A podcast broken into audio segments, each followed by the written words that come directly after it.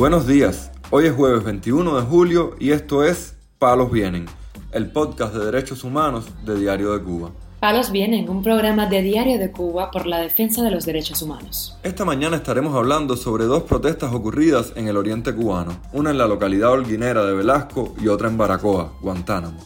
También comentaremos sobre la repercusión de las palabras del arzobispo de Santiago de Cuba, quien pidió la liberación de los presos del 11 de julio y la reconciliación entre los cubanos. Por último, actualizaremos la situación de algunos manifestantes del 11 de julio en prisión y hablaremos con el periodista cubano Jorge Enrique Rodríguez, tras su citación con la seguridad del Estado. Lo más relevante del día relacionado con los derechos humanos en Palos Vientos. El opositor cubano Ángel Moya fue acusado de actividad económica ilícita tras su detención este martes a la salida de la sede de las Damas de Blanco, ubicada en la barriada habanera de Lauton. La líder de las Damas de Blanco, Berta Soler, denunció en Facebook que la seguridad del Estado detuvo a Moya Acosta, le robó ayuda monetaria que tenía y lo acusó de actividad económica ilícita. Por eso no pagamos multas arbitrarias, no pagamos fianza, no nombramos abogados, nunca nos han devuelto lo que nos quitan, no pactamos con la dictadura, denunció Soler.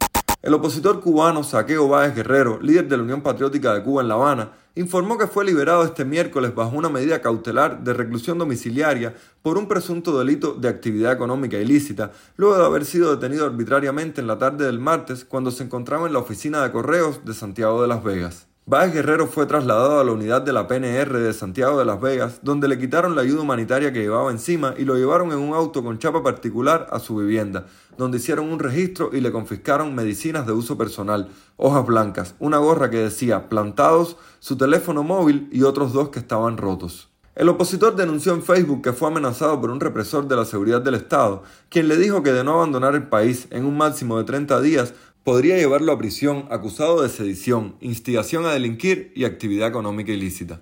Los prolongados apagones que tienen lugar en la isla provocaron un cacerolazo en la noche del martes en el poblado de Velasco de la provincia de Holguín, según denunció el opositor cubano Eduardo Cardet a Radio Televisión Martí.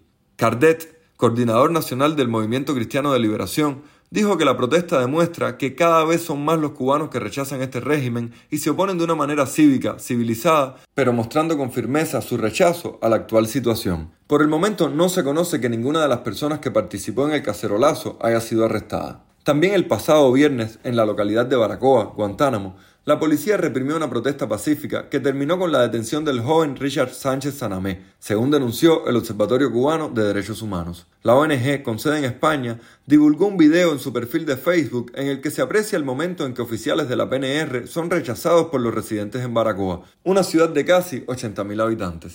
Opositores y miembros de la sociedad civil cubana elogiaron el valor del arzobispo de Santiago de Cuba, Monseñor Dionisio García Ibáñez, por su plegaria a la Virgen de la Caridad del Cobre, en la que pidió la libertad de los presos del 11 de julio y la reconciliación entre los cubanos. Palos viene. El exprisionero político del Grupo de los 75, Eduardo Díaz Fleitas, denunció en declaraciones a Cubanet que los oficiales del penal de Kilo 5 y medio le impidieron entregar un paquete con suministros para el manifestante del 11 de julio, Alexander Díaz Rodríguez. Díaz Fleitas dijo que al llegar al centro penitenciario el martes, fecha en la que Díaz Rodríguez tenía visita, el guardia que vigilaba la entrada le impidió el acceso, pues no estaba en el listado de personas autorizadas.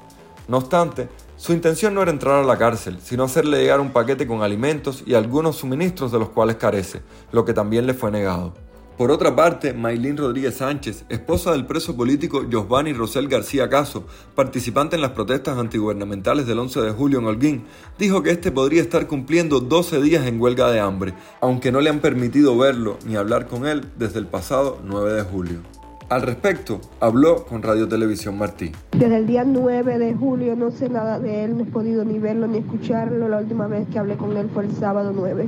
El día 10 y 11 de julio fue golpeado por vestirse de blanco, llevado a celda de castigo, donde se encuentra desde ese día en huelga de hambre y me dirigí hacia Cubasí el jueves y no me dejaron ni verlo, no pude saber por cuál es el motivo que se encuentra él en huelga. Él debería de, haber sido llevado a celda desde el día 11 por vestirse de blanco, pero luego haber salido el miércoles tres días de celda. Me encuentro desesperada ya que no sé el motivo por, por su huelga, no sé el motivo, no sé cómo está.